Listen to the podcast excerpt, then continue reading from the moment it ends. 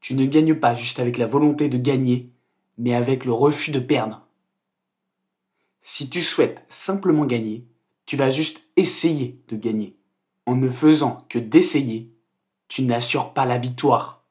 En essayant, tu acceptes le dénouement quoi qu'il arrive.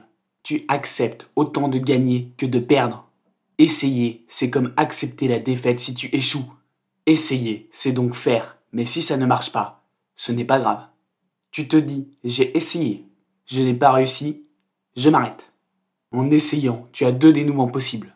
Soit tu réussis, soit tu échoues, et tu abandonnes. Il n'y a qu'un seul essai, pas deux. Parfois certains réessayent, mais cela ne dure qu'un temps. À la différence de juste vouloir essayer, tu dois refuser de perdre. Refuser de perdre, ce n'est pas être un mauvais perdant. Ce n'est pas frapper l'arbitre après un match de foot que tu as perdu.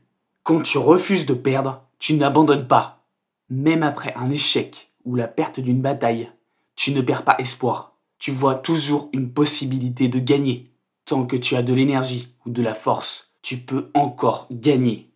Relève-toi et continue. Tu peux le faire. Ne cesse jamais d'avancer.